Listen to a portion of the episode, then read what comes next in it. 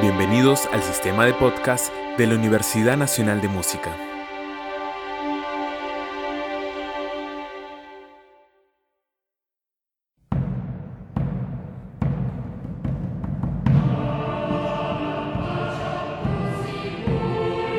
La Universidad Nacional de Música presenta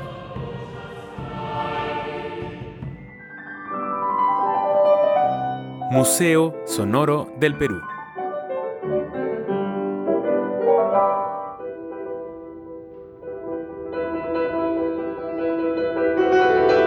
Recorrido por las más diversas expresiones de la creación musical peruana. Con la conducción de Aurelio Tello, magíster en musicología, compositor, director coral y profesor universitario.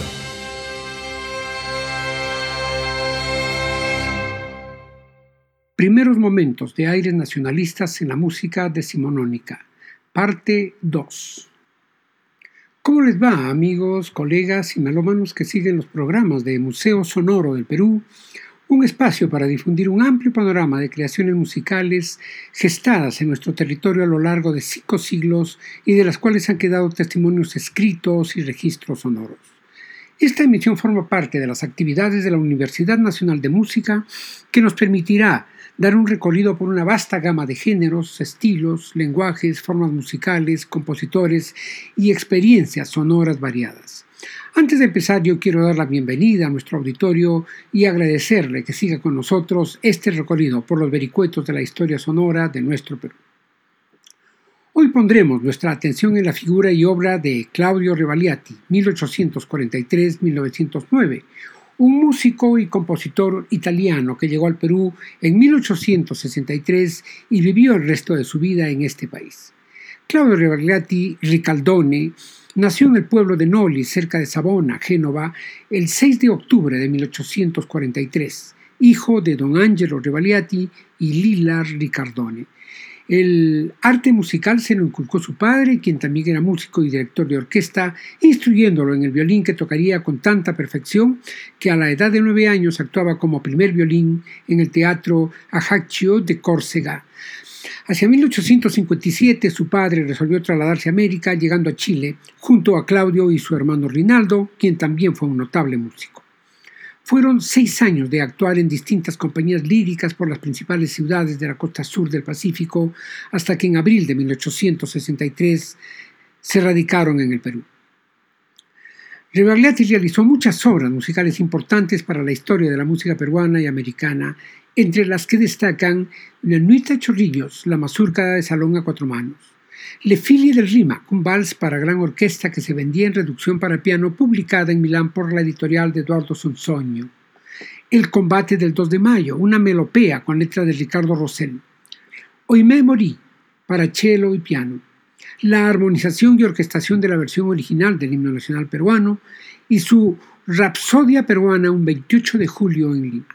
Además, Tuvo la meritoria labor de recopilar melodías y canciones populares, sobre todo del Perú y Chile, cuyo más importante resultado es el siempre disfrutable álbum sudamericano Opus 16.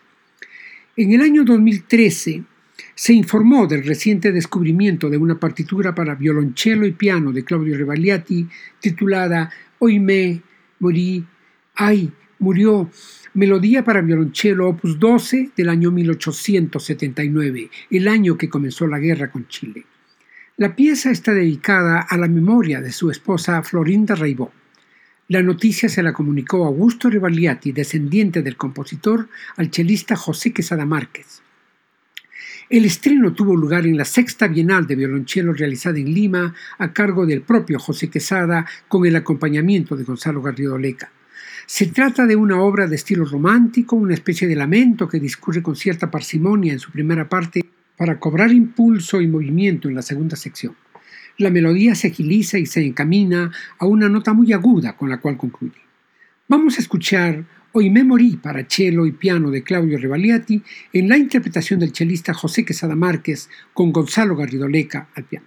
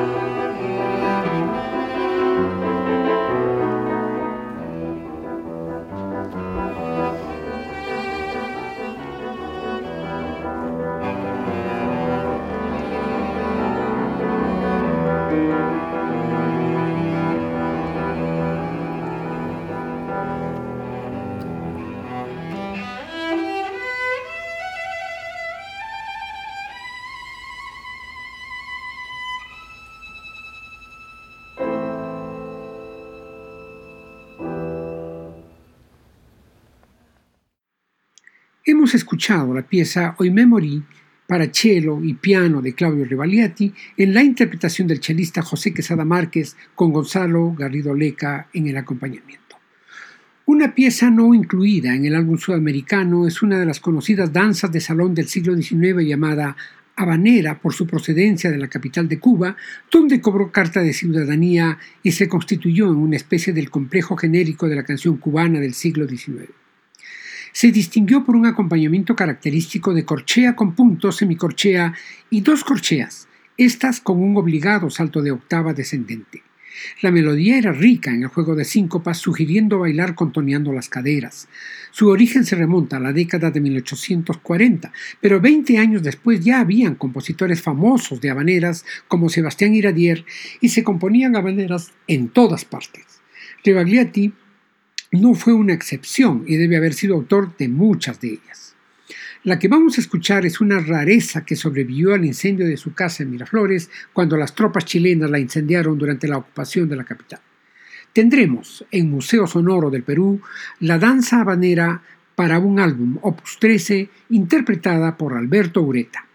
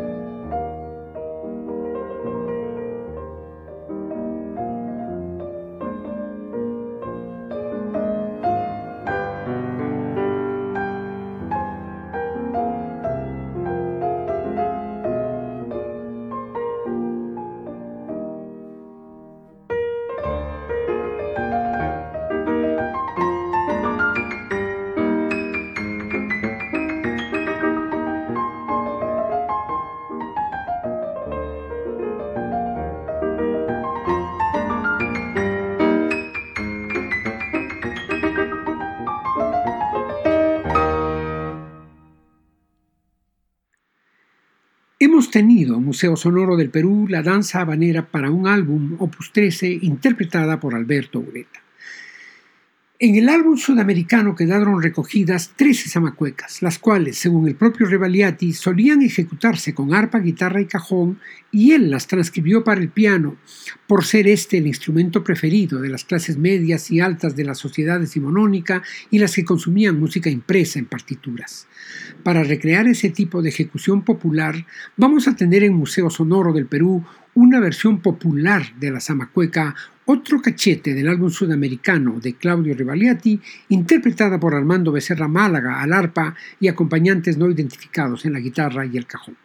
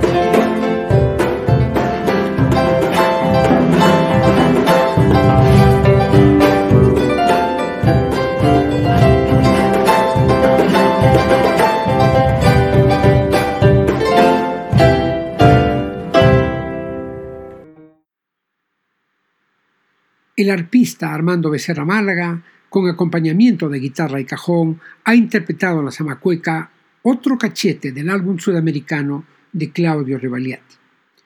Cuando en 1864 José Bernardo Alcedo regresó a Lima, luego de una larga estancia en Santiago de Chile, se encontró con la sorpresa de que la canción nacional que él había compuesto en 1821 circulaba en diferentes versiones, con alteraciones en la línea melódica y la armonía, y con la agregación de una estrofa apócrifa, que no pertenecía a las que José de la Torre Ugarte le entregara para musicalizarla.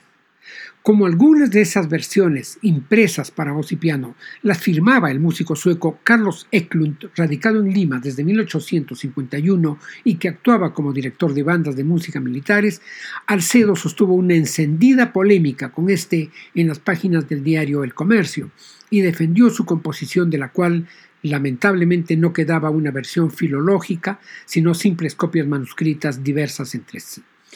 El autor de nuestro himno realizó entonces una versión para banda y otra para solistas, coro y orquesta, con una introducción y un acompañamiento diferentes a los que actualmente forman parte del himno actual. Alcedo pretendió establecer estas versiones como oficiales. Escucharemos, para tener una comparación, a continuación, la instrumentación del propio Alcedo del himno nacional publicada en 1864 en su versión para banda militar, en una versión histórica de la banda del primer regimiento de artillería del ejército peruano realizada en el año 1911.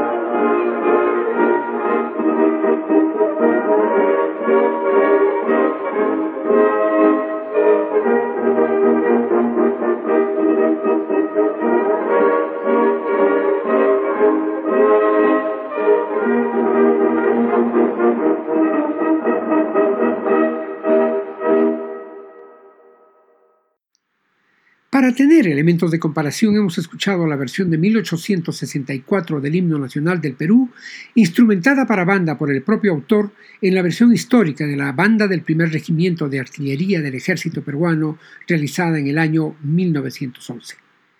En 1869, Alcedo, ya anciano y sintiéndose enfermo, le solicitó al joven Claudio Revaliati que restaurara el himno nacional y que hiciera una versión que contara con su aprobación como autor y que la aceptara el gobierno peruano como versión oficial de la canción nacional.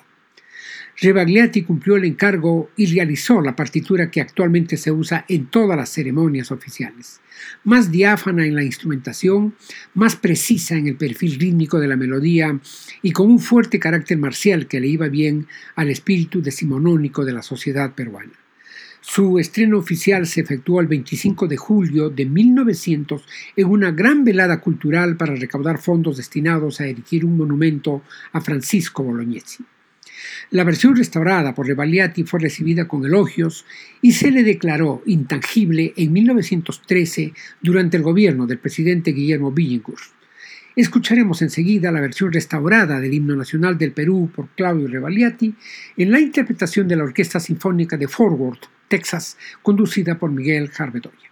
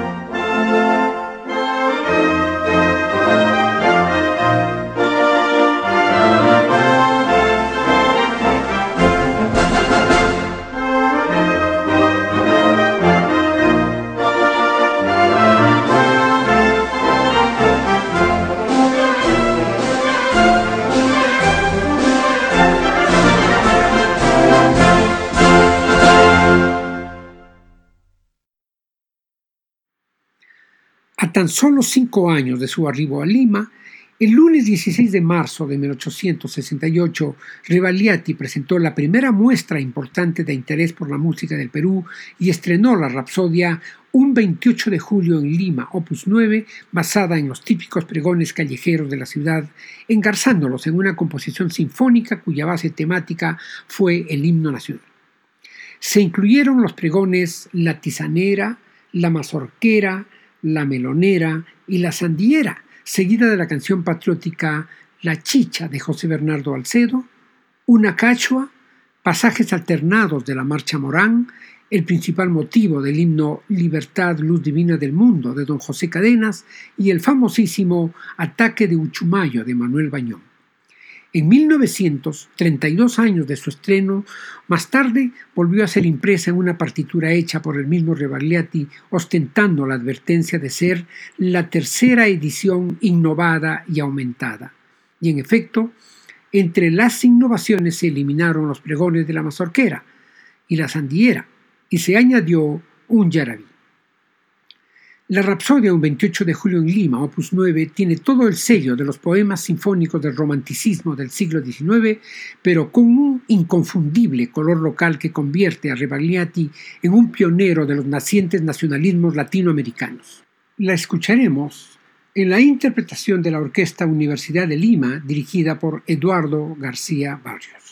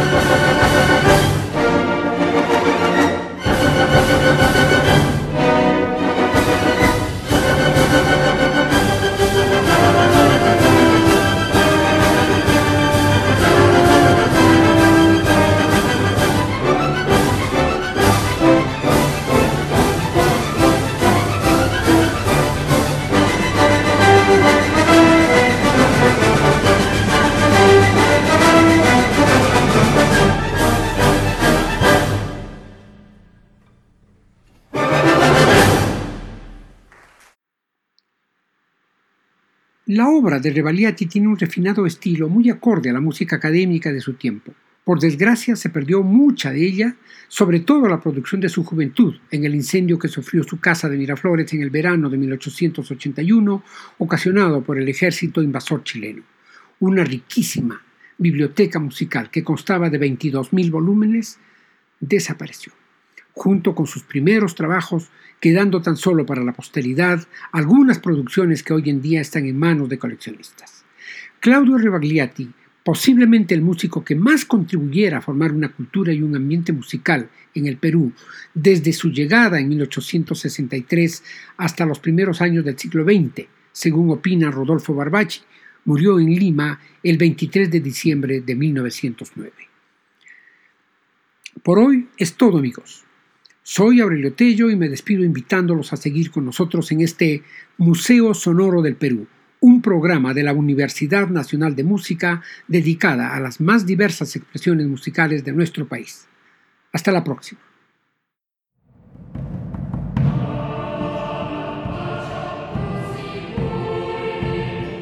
La Universidad Nacional de Música presentó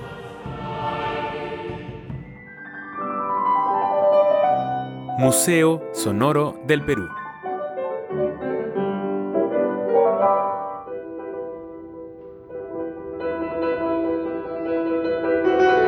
Un recorrido por las más diversas expresiones de la creación musical peruana.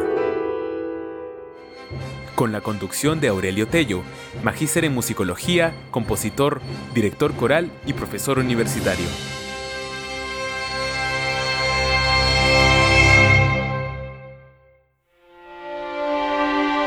Esta fue una presentación del sistema de podcast de la Universidad Nacional de Música.